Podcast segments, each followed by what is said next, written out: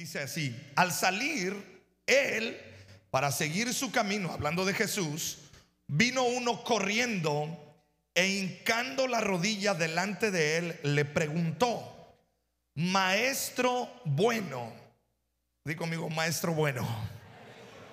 Y luego fíjate la pregunta que le hace, ¿qué haré para heredar la vida eterna? Jesús le dijo, pero ¿cuál fue la respuesta de Jesús? O sea, con otra pregunta, ¿qué le preguntó? ¿Por qué me llamas bueno? Por favor, quiero que sigas este diálogo, quiero que hasta te los imagines. ¿Por qué me llamas bueno? Ninguno hay bueno sino solo uno. ¿Y quién es ese? Dios. Amén. Entonces, los mandamientos sabes, no adulteres, no mates, no hurtes, no digas falso testimonio, no defraudes, honra a tu padre y a tu madre. Él entonces respondiendo le dijo, maestro, todo esto lo he guardado desde mi juventud. Se congregaba en el camino este hombre porque era santo, era buenísimo, todo lo había guardado. ¿ah? Entonces Jesús mirándole, ¿qué hizo? Le amó como diciendo, ay, ternurita, ah, ay, mi niño. Le amó y le dijo, ok, una cosa te falta. Anda, vende todo lo que tienes y dalo a los pobres y tendrás tesoro en el cielo.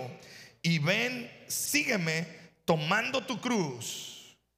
Y fue la reacción de este hombre. Pero él, afligido por esta palabra, se fue triste porque qué? Tenía muchas posesiones. Amada iglesia, ¿qué tan bueno consideras que eres tú delante de Dios? ¿Qué tan buen ciudadano te consideras? ¿Qué tan buen papá? ¿Qué tan buena persona nos consideramos? Pero aquí hay un diálogo que me llama mucho la atención.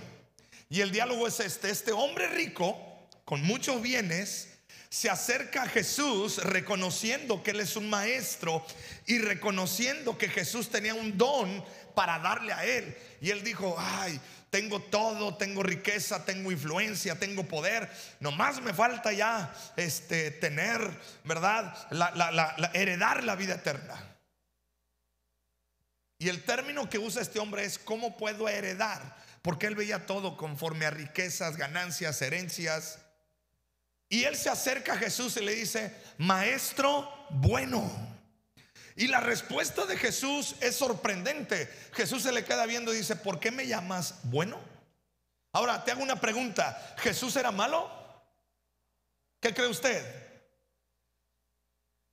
¿Jesús eh, era una persona terrible? ¿Era adúltero, adúltero, pecador, ratero? No. Pero ¿por qué Jesús lo reprende y le dice, ¿por qué me llamas bueno? Si solamente bueno es uno y es Dios. Ahora, si tú conoces y, entiendes este asunto, ¿quién es Jesús? ¿Quién es? Dios. Entonces Jesús mismo, ahí se estaba afirmando, el único bueno es Dios. O sea, el mismo pues. Pero ¿por qué Jesús le, reprendió, le reprendió esto? Porque Jesús se dio cuenta de algo. Este hombre miró a Jesús con una bondad humana. En un nivel de bondad del ser humano. Y escúchame esto, hoy en día tú y yo necesitamos elevar nuestra condición y nuestra conducta y nuestro espíritu a los estándares de Dios. Entonces, tú te puedes considerar bueno, pero la pregunta es respecto a quién. ¿A Cristo o a la gente? ¿Qué sucede? El hombre que se toma, no tengo nada en contra de los que se toman cerveza, tengo algo en contra de la actitud que genera la cerveza, pero bueno, punto aparte. Pero el hombre o la mujer que se toma una o dos cervezas, ¿sabes cuál es la expresión? No me emborraché, entonces es bueno. Porque su estándar de comparación es el que se emborrachó y se vomitó y se orinó y quedó tirado en el piso. Ese es el estándar de su comparación. Entonces se compara y dice, no, pues soy bueno. ¿Cuántos buenos hay acá entonces? Usted ya está diciendo, yo soy bueno, mira, en vez de quedarme en la casa, vine a la iglesia. Ah, soy bueno. Ok. Entonces Jesús te va a decir, no. Porque es bueno según tu estándar. Este hombre dice, maestro bueno, y dice Jesús, no, no me llames bueno en tu estándar. Hay una bondad que es mayor, la bondad de Dios. Entonces, Aquí había un líder hablándole a otro líder. Un buen hombre apelando a otro buen hombre. Buscó un terreno común con la notable eh, eh, expresión de maestro bueno.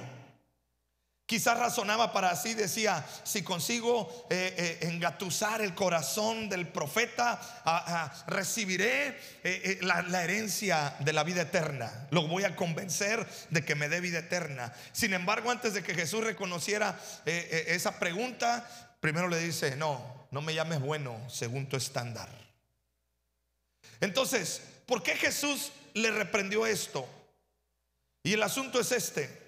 Si tú y yo nos pusiéramos en lugar de este hombre, ¿cómo nos iría con Cristo? ¿Sabes cuál es el asunto? Que nos acercamos a Dios esperando la bondad humana, esperando ser buenos. Y escucha esto, aquí viene algo importante. Ahorita voy a dar el título de la prédica, pero quiero establecer este principio. ¿Listo para escuchar lo que le voy a decir? Dile que tuyo, pon atención. Te van a hacer examen.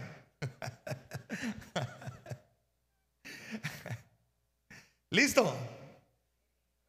Dios no quiere que seas buena persona.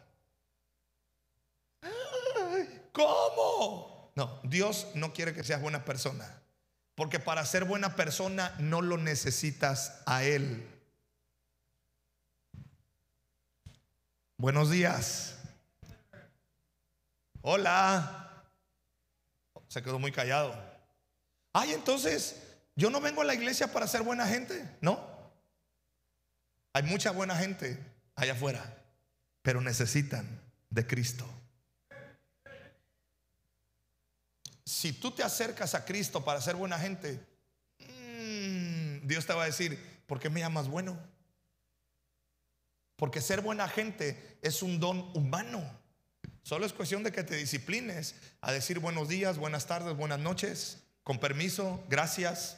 Eso es ser buena gente, ser educado. Y está bien, no estoy diciendo que no lo hagas. Hazlo, por favor. O sea, no sea maleducado ya, por favor.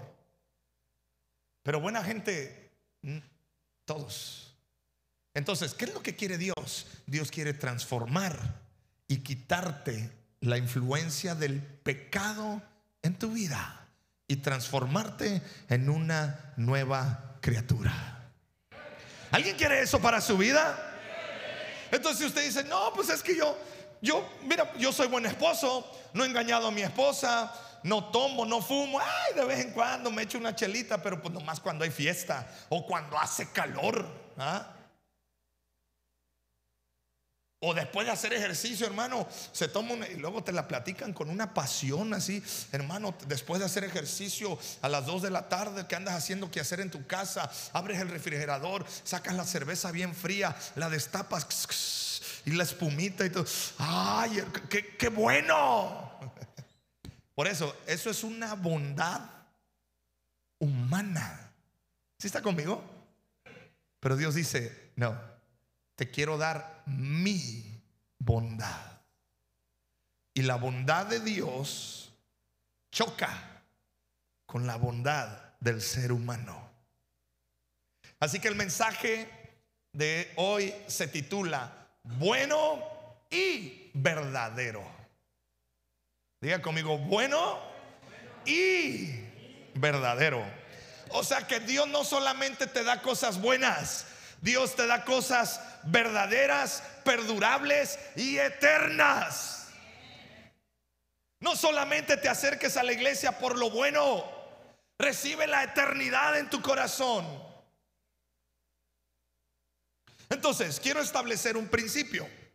Vámonos al huerto del Edén, Adán y Eva, Génesis capítulo 3, verso 6. ¿Está conmigo ahí? Y vio la mujer que el árbol era... No te oí. Ok, pensé que ya estaba ahí. Los espero multimedia. Síganme en el nombre de Jesús. Ok. Y vio la mujer que el árbol era. ¿Qué dice? El árbol era bueno. ¿Para, para qué? Ajá, ok. Y que era agradable a los ojos. ¿Y árbol qué? Codiciable para alcanzar la sabiduría. Y tomó de su fruto y comió. Y dio también a su marido el cual comió así como ella. Pausa. ¿Qué de malo tiene comer un fruto que te da sabiduría? Hola. ¿Qué de malo tiene comer algo que te da sabiduría? Hermano, ¿alguien quiere sabiduría? Ya ni me sabe contestar, va a decir, no, es que ya no, si le contesto sí o no, el paz me va a regañar. No, no estoy enojado, hombre, nomás estoy Estamos ahí aprendiendo juntos. O sea, no tiene nada de malo. Pero era una bondad, porque dice, vio la. Eh, no me lo quites, me lo tiene, ahí está, dice, vio que el árbol era bueno, pero escúchame, era algo bueno en el estándar del ser humano. ¿Está conmigo? ¿Cuántos de nosotros hemos hecho cosas con este filtro? ¿Qué tiene de malo? ¿Alguien ha hecho esas cosas? ¿Y qué? ¿Qué tiene de malo mandar un mensaje? ¿Qué? Ah, es que tu estándar de bondad está según la humanidad. Hey, hola. ¿Qué? ¿Qué tiene de malo ver ese programa? ¿Qué? Yo sigo amando a Dios. Mm, sí, pero tu bondad ya está en tu nivel. ¿Alguien está conmigo? Entonces, no tenía nada de malo esto, pero se había un asunto. ¿Y cuál es? Dios le había dicho a Adán y a Eva. Bueno, le dijo a Adán y Adán le tuvo que haber dicho a Eva. Dios le dice, mira, come de todo. Y hay dos árboles cruciales en el huerto. El árbol de la vida. El árbol que te da vida. De ese come lo que quieras. Y hay otro árbol que es el árbol del conocimiento, de la sabiduría del bien y del mal. De ese no comas. Porque Dios no solamente te da cosas buenas, Dios te da cosas eternas, cosas verdaderas. ¿Está conmigo? ¿Y qué dijo Eva? No, pero es que el otro se ve más bueno. Porque Eva ya había estado razonando con el enemigo, con el diablo y el diablo le convenció de que lo bueno es más importante que lo eterno. Y muchos de los cristianos hoy en día, ¿sabes por qué las ideologías de género están penetrando hasta en muchos cristianos?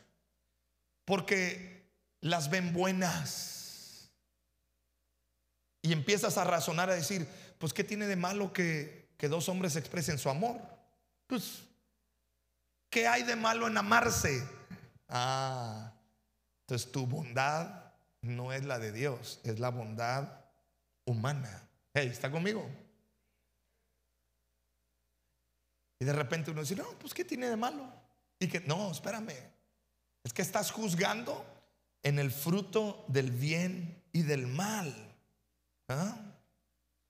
De repente los jovencitos dicen, pues ¿qué tiene de malo darle un beso? Es mi novia. Sí, papá, pero tienes 15, ella tiene 14. Buenos días, Padre Santo. Va a decir, el pastor llegó bravo, ¿qué le hicieron? Nada. Pero estoy, estoy determinado. ¿Sabes? Te voy, a, te voy a tener que confesar. Hoy en la mañana mi oración es, Señor, úsame para incomodar a tu iglesia, para que empecemos a discernir entre lo bueno y lo malo que viene de parte de ti, Señor. Yo te puedo hablar un mensaje de fe para que te salgas motivado. Aleluya, you can do it. Yo prefiero que te salgas pensando en que esos mensajes que estás dando no están bien. esos programas que estás mirando no están bien. Esas miradas locochonas que andas dando allá afuera no están bien. Hola. Esos pensamientos Hombres casados que son viudos en potencia. ¿Qué quiere decir eso? Si mi mujer se muriera, ¿con quién me caso? ¿Quién me caso? ¿Con quién me? Con ella. Yo, bueno, ya que se muera, pues anda. eso no está bien. Hola. ¿Ah?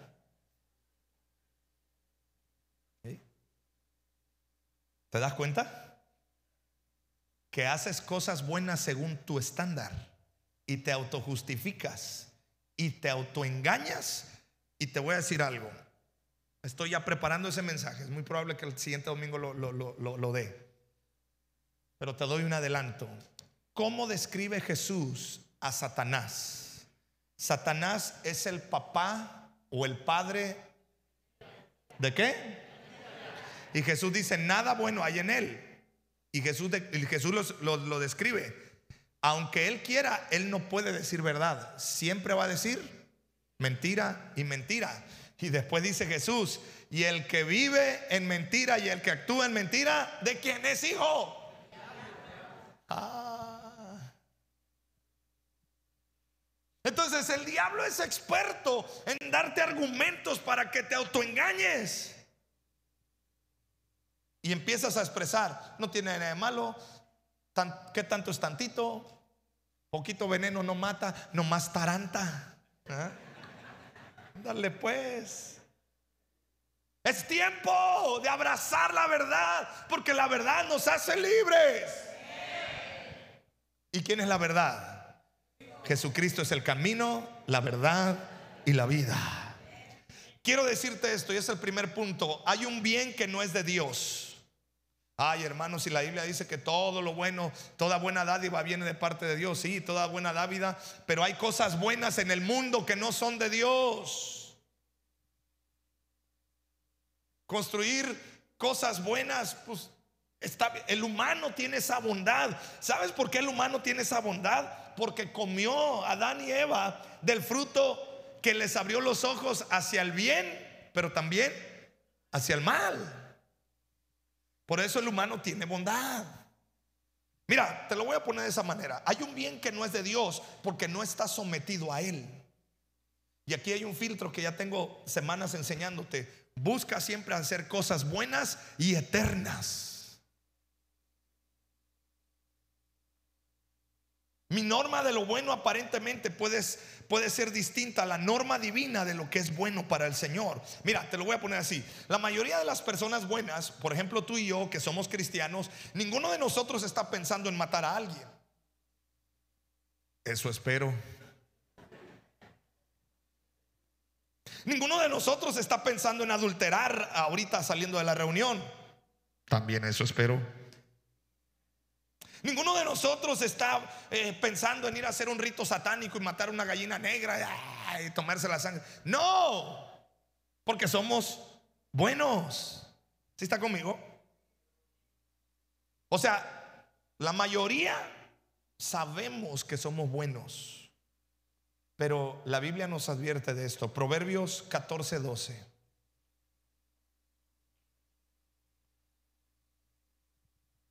Hay caminos que al hombre le parecen rectos, pero que al final terminan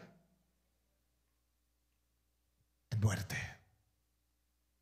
Cuidado, no vivas tu cristianismo pensando que lo que haces todo es bueno.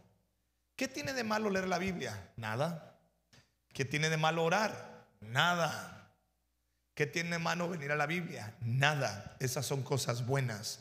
Pero si Dios no está en medio de esas acciones, son cosas buenas, pero no están generando eternidad. Hey, buenos días. ¿Alguien está recibiendo esta palabra? Entonces, la mayoría son engañados y se ven atraídos a conductas y cosas que parecen buenas, correctas y sabias, pero son contrarias a la sabiduría de Dios. Mira, veamos la última parte del versículo. Pero su fin es camino de muerte. ¿Cómo es eso? que nosotros podemos estar caminando en cosas que nos parecen buenas, pero al final es camino de muerte. ¿Ah? Muchos cristianos no prestan atención a estas palabras, pero quiero que pienses, a lo mejor muchos de ustedes dicen, pues yo soy salvo, me dirijo al cielo, no veré la muerte. Pero el proverbio es claro, dice el proverbio, si no rectificas el camino, el camino que te está esperando al final, su, final cuál es? La muerte. Muchos en su mente creen que esto aplica a los, a, los, no creyentes. No, también para los creyentes. La palabra camino de muerte, la escritura habla con frecuencia del camino de la vida y del camino de la muerte. Mira, Jeremías 21:8. A este pueblo dirás, así ha dicho Jehová, he aquí pongo delante de vosotros camino de vida y camino de muerte. Cuidado iglesia. No seas que no, sea que pienses que estás caminando el camino correcto y a lo mejor es camino de muerte. Aquí camino significa la sabiduría en la que vivimos. Escúchame, cuando tú caminas en tu propia sabiduría, en tu propio raciocinio, cuando te cierras, dicen ahí en la sierra, cuando te entró la cerrazón, si ¿sí sabe qué es la cerrazón? O sea que, que una persona cerrada es aquella que aunque ve que todo, aunque ya todo el mundo le está diciendo que está mal, esa persona dice, no, estoy bien. El que está mal eres tú. Y es una cerrazón que entró ahí. A eso la Biblia le llama necedad.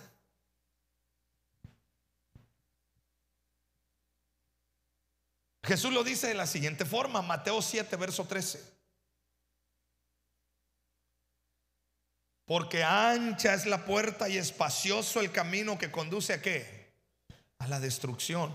Y muchos están por ella. Pero estrecha es la puerta y angosto el camino que conduce a dónde? Amada iglesia, no te equivoques, familia, amigos. Listo. Ahí te va. Ese es un filtro que yo uso en mi vida personal. Te lo comparto, si te sirve, adóptalo.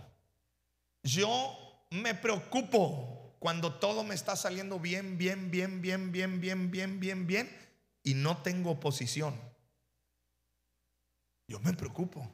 Digo, ah, caray, Está todo saliendo perfectamente bien y no me he topado a Satanás. ¿Eh? ven, Lino, por favor. Supongamos que Lino es Satanás. Supongamos, hombre. Pasa nada, hombre, tú súbete. Si yo voy caminando, vente aquí conmigo. Si yo voy caminando y, no, y nunca me lo topo, ¿por qué no me topo a Satanás? ¿Eh? Y el camino es amplio y todo me sale bien. ¿Ah? ¿Por qué nunca me lo topo? ¿Eh? Ahora ponte allá de frente. ¿Sí? Pero si yo voy en el camino estrecho y avanzo con luchas y de repente, ¡pum! Ah, ya me lo topé. Y si me lo topé es porque Él no quiere que yo siga avanzando. ¿Sí está conmigo? Sí, gracias, gracias Lino. ¿Sí? Cuidado. No estoy diciendo que veas al diablo por todos lados. No, no, no, no, no. Mucho menos con, bueno, ajá. Iba a decir algo que algunos ya, ya cacharon ahí. Pero ese es el asunto. O sea, si tú estás demasiado cómodo y tu carne no está incomodada por lo que estás viviendo en tu vida cristiana, uff, yo no sé. Pero Jesús dice que el camino para esa perdición es bien amplio. O sea, es muy cómodo. ¿Está lista conmigo acá? Si tú te sientes en un cristianismo cómodo, cuidado. Porque el camino entonces para la perdición es amplio. Es cuatro carriles con acotamiento y no tiene curvas. ¡zum! derechito. Pero Jesús dice, ay, el que te va a llevar a la salvación, el que te va a llevar a la vida eterna, es un camino, es un camino ríspido, estrecho. ¿Sabes por qué estrecho? Porque para maniobrar tienes que estar listo. Entonces, si tu carne se incomoda por tu cristianismo, vamos bien. Si la palabra, cuando tú lees la Biblia, te, te incomoda y dices tú, oh".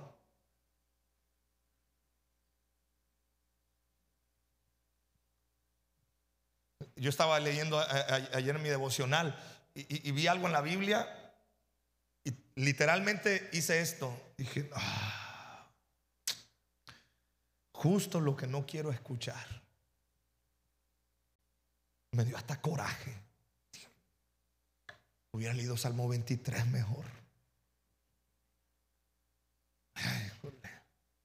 me, oh, me pegó. Me acordé, dije, ah, estrecho es el camino. O sea, te incomoda. Órale. Ya viene Cristo, ¿qué pasó? wow. Dios puso el árbol de la vida en el centro del jardín del Edén. Esto representaba el camino de la vida de Dios y su sabiduría. Amada iglesia, mi corazón es este, que tú abraces la sabiduría que viene de lo alto. Si, si alguien me apoya aquí en el teclado, por favor. Entonces, hay dos tipos de sabiduría. La sabiduría del hombre y la sabiduría de Dios. El otro árbol central del jardín se llamaba el árbol del conocimiento del bien y del mal. Este árbol representaba el camino de muerte, representaba la sabiduría del hombre apartado de Dios. Tomar de su fruto no solo afectó a Adán y a Eva después de su muerte, les afectó de inmediato. Comenzaron a darse cuenta que estaban desnudos. Antes antes de su necio acto había una libertad en sus corazones, tenían comunión con Dios. Estaban saludables, exitosos, no estaban enfermos. Pero cuando participaron del árbol prohibido, la vida se hizo más dura. Tuvieron enfermedades, carencia, envejecieron, tuvieron que trabajar duramente. Sin embargo, Dios es un Dios de redentor. ¿Alguien dice amén a esto? Él ya había planeado recuperar lo que el hombre había perdido. Hizo un pacto para restaurar el camino de vida. Su sabiduría de nuevo volvería a producir una verdadera felicidad, una vida agradable, paz, abundancia y otros grandes beneficios. Proverbios 3:13 nos declara, dichoso el que haya la sabiduría y se encuentra con la inteligencia. Son más provechosas que la plata sus frutos son más valiosos que el oro refinado. Son de más valor que las piedras preciosas. Lo más deseable no es comparable a ellas. Con la mano derecha ofrece una larga vida y con la izquierda ofrece riquezas y honra. Sus caminos son un deleite. Y en todas sus veredas hay paz. La sabiduría es un árbol de qué? Para los que echan mano de ella. Dichosos los que no la sueltan. ¿De qué árbol de vida está hablando este proverbio? Hace referencia al huerto del Edén. La escritura muestra que la sabiduría de Dios aplicada a nuestras vidas da como resultado una vida fructífera, productiva, exitosa, larga, paz mental, honra. Y escucha, el árbol es algo del que todos pueden tomar fruto.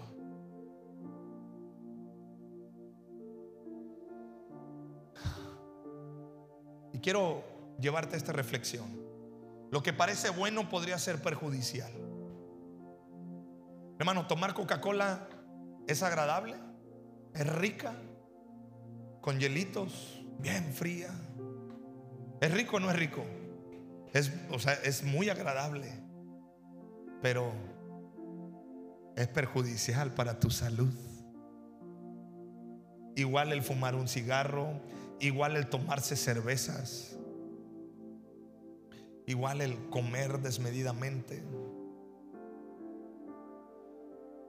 Regresando al Proverbios 14, 12, leemos, hay camino que al hombre le parece derecho, pero su fin es camino de muerte. Cuando examinamos la primera parte de este versículo, sabemos que fácilmente puede aplicarse a todas las personas, tanto cristianos como no cristianos. Hay un camino que parece derecho, parece bueno, sabio, beneficioso, estratégico, aceptable, pero es un camino que te lleva a la perdición. Porque lo que parece bueno podría ser perjudicial. Y aquí es donde tú y yo necesitamos la, lo bueno, pero también lo verdadero. Hebreos 5, verso 11. Acerca de esto tenemos mucho que decir. Por cuanto os habéis hecho tardos para oír. Porque debiendo ser ya maestros, después de tanto tiempo tenéis necesidad de que se os vuelva a enseñar cuáles son los primeros rudimentos de las palabras de Dios. Y habéis llegado a ser tales que tenéis necesidad de leche y no de alimento sólido. Pero el alimento sólido es para los que han alcanzado madurez, para los que por el uso tienen los sentidos ejercitados en el que ¿De qué? Del bien y del mal.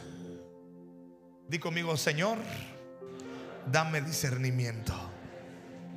Otra vez di conmigo, Padre, ayúdame a discernir lo bueno y lo malo. Lo bueno y lo verdadero.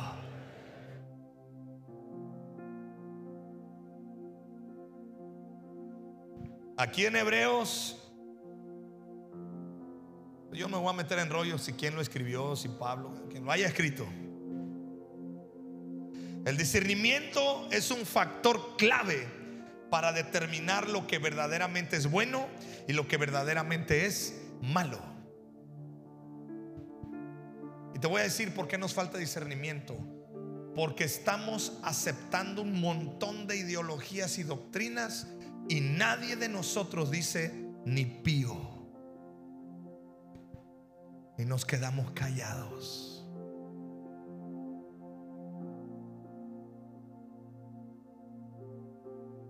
Hola. Ya tienes, para los que tenemos hijos en primaria, ya empezó su primer prueba. ¿Qué vas a hacer como papá con toda esta información que ya empezó a llegar? A las escuelas de tus hijos? Pues es el gobierno. ¿Qué hacemos? Y a lo mejor dice, no, yo ya tengo hijos grandes, sí, pero tienes nietos.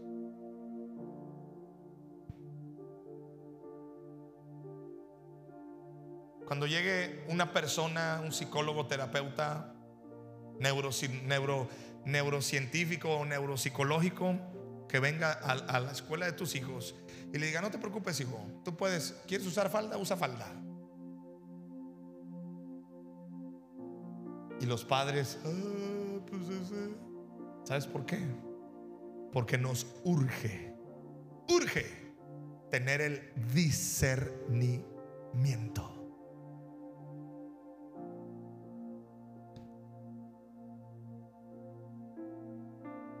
Siempre expreso esto, pero me encanta porque es tan, tan gráfico, tan, tan lógico. Si camina como pato, si nada como pato, si tiene pico como pato y le hace cuac, cuac, cuac como pato, ¿qué es? No sé lo que él quiera hacer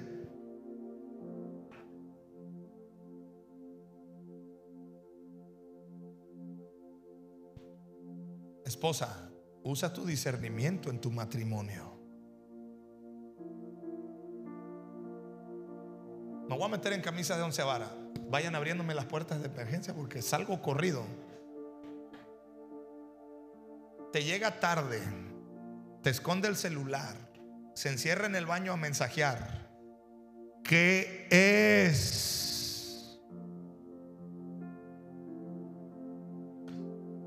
No sé, pastor.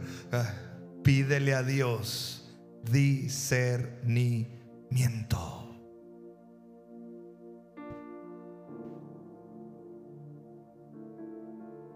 Muchos matrimonios están tronados porque falta discernimiento.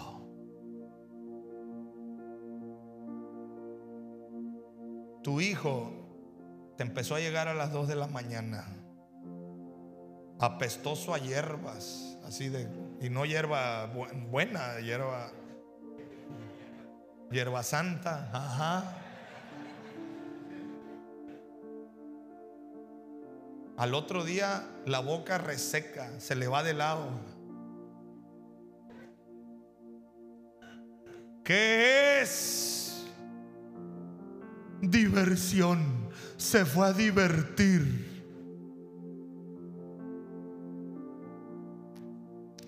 Honestamente, nos estamos autoengañando.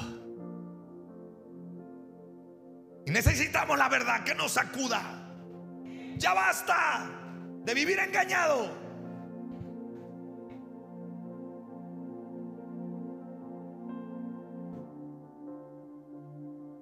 Usa el discernimiento. En otras palabras, lo que es verdaderamente bueno no siempre está tan claro. ¿Eh? No todo lo que brilla es oro, pues.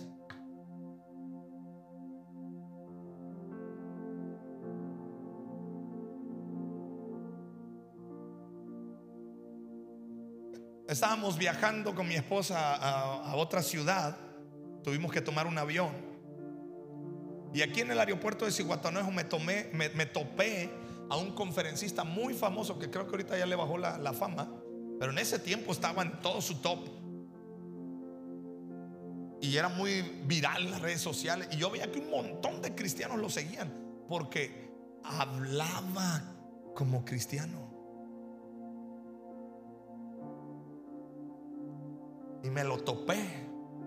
Y como yo tengo un amigo pastor que era súper fan de él, dije, ah, digo, tú eres fulano de tal. Dice, sí.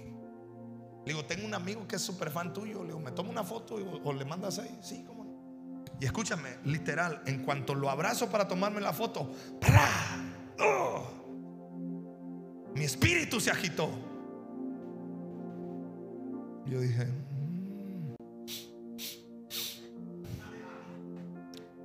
no hueles a Cristo, aunque hables de Cristo.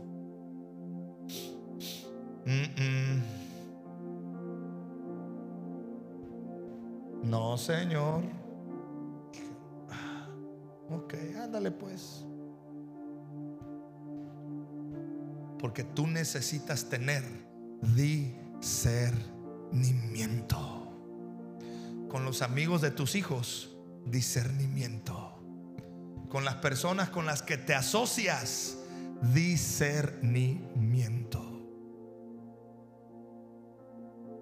¿Está conmigo? Con, los, con, tus propios, con lo que tus hijos ven en las tabletas. Yo te tengo que decir una gran verdad.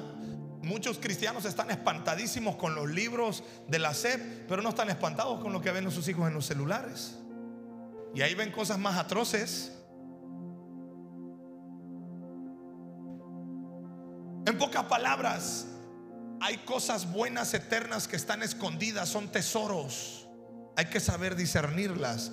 Y hay cosas buenas que parecen buenas, pero no lo son. Jesús constantemente enseñaba, el que tenga oídos para oír, que oiga. Mateo 11:15 prácticamente todos los que recibieron esta enseñanza tenían oídos físicos. Sin embargo, no todos ellos tenían un corazón para discernir el fin de la palabra de Dios. El bien y el mal no siempre se pueden diferenciar a nivel superficial.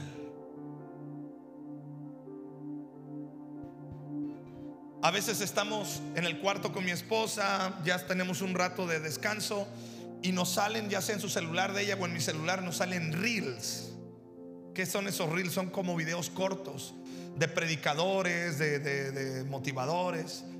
Y, escuchaba a un joven que, ¿ah? también muy famoso en el ámbito cristiano. Y no sé por qué los, los chavos de hoy en día como que se comieron la papa y... Pero bueno, está bien, les bendecimos, así hablan.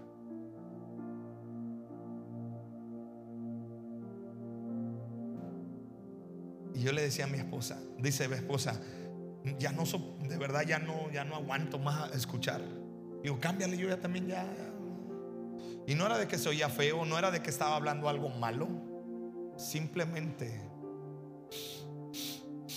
no huele a Cristo.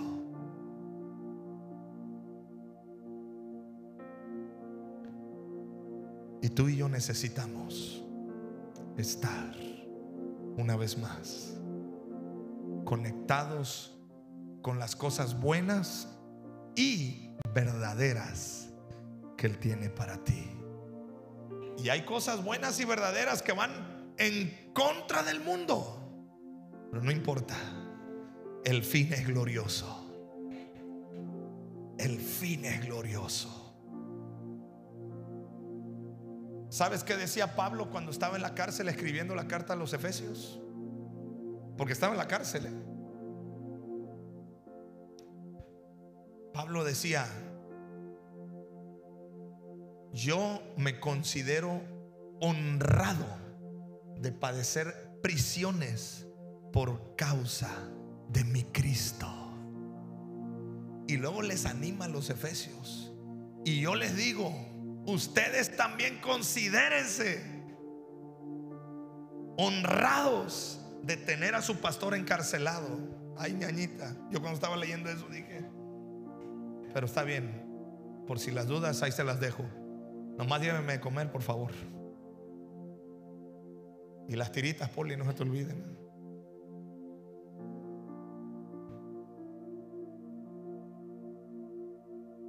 Y Pablo dice, no me importa. Y tú y yo a la primera que nos tiran carrilla en el Facebook, andamos ya de llorones. Ay, ya mejor no voy a poner ningún versículo porque luego me andan echando carrilla de, de aguante. Mayores cosas vendrán todavía. Mateo 16, 21. Si pasan por favor ya todos los chicos en la alabanza. Desde entonces comenzó Jesús a declarar a sus discípulos que le era necesario ir a Jerusalén y, ¿y qué?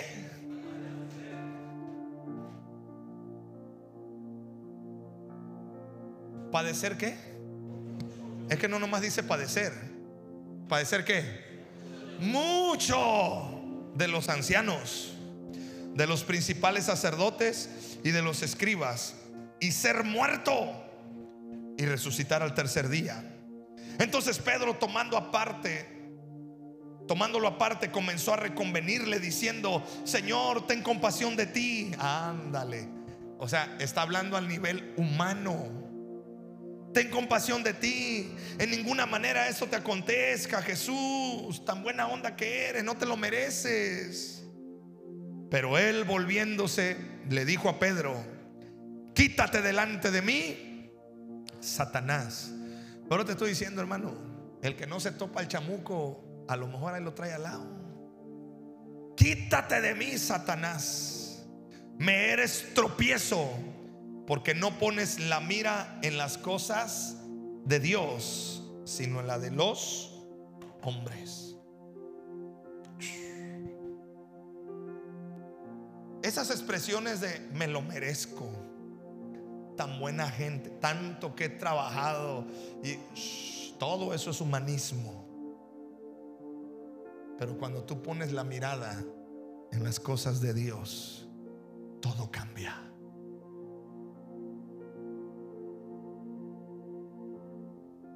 El bien y el mal no son claramente evidentes.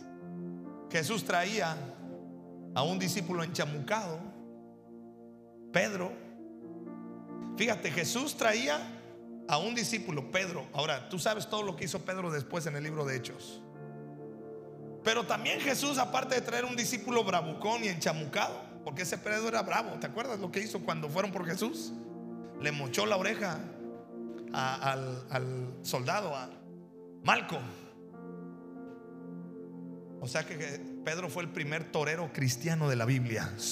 Le mucho la oreja.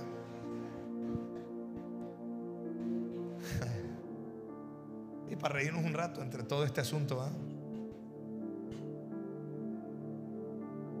Y después Dios levantó a Pedro.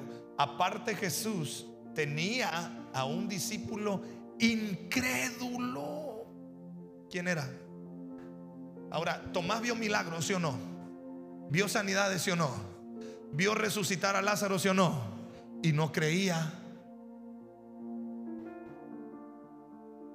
Y todavía se atrevió a decir, le dijeron, Tomás, ¿qué crees? Vimos a Jesús que no, no, no, no, Yo hasta no ver, no, no, voy a creer. Es más, tengo que tocar las heridas. Y ya cuando Jesús les vuelve a aparecer, Jesús dice, la paz sea con todos. Tomás, ven para acá. Tú y yo tenemos algo que arreglar. Y cuando Tomás toca a Jesús, ¿sabes la expresión de Tomás cuál fue? Verdaderamente eres el Hijo de Dios. Hasta ahí se convirtió. O sea, todo lo demás Así que tú y yo tenemos esperanza. Algún día nos vamos a convertir. Tantas prédicas, tantas señales y aún así sigues dudando. Bueno, algún día ahí se te aparezca Cristo. Lo que no sé decirte es cómo se te va a aparecer. Si en un accidente, en una enfermedad o no sé cómo, en una crisis. Pero que se nos aparece, se nos aparece. Pero hermano, ¿para qué le jugamos al picudo de una vez? nos doblegamos delante de él. Póngase de pie, por favor.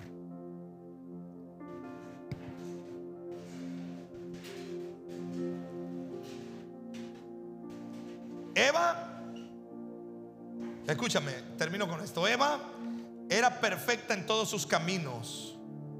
Y en el jardín donde ella residía, la presencia de Dios estaba con ella. La presencia de Dios era poderosa, fuerte. Sin embargo, lo que ella discernía como bueno, agradable y beneficioso se convirtió en su peor error. Escucha, Eva hablaba con Dios antes de comer esa fruta. Eva veía cómo Dios descendía en el huerto. Ella vio toda la bondad de Dios, pero su discernimiento estaba desviado. Eso me habla de que tú puedes estar en medio de una reunión gloriosa. Puedes recibir el mensaje más ungido, pero tú puedes salir de esta puerta con un discernimiento desviado. Entonces lo que yo quiero que hoy le pidamos a Dios es sabiduría y discernimiento. ¿Alguien, ¿Alguien reconoce eso en su vida? ¿Alguien quiere hacerlo en esta mañana?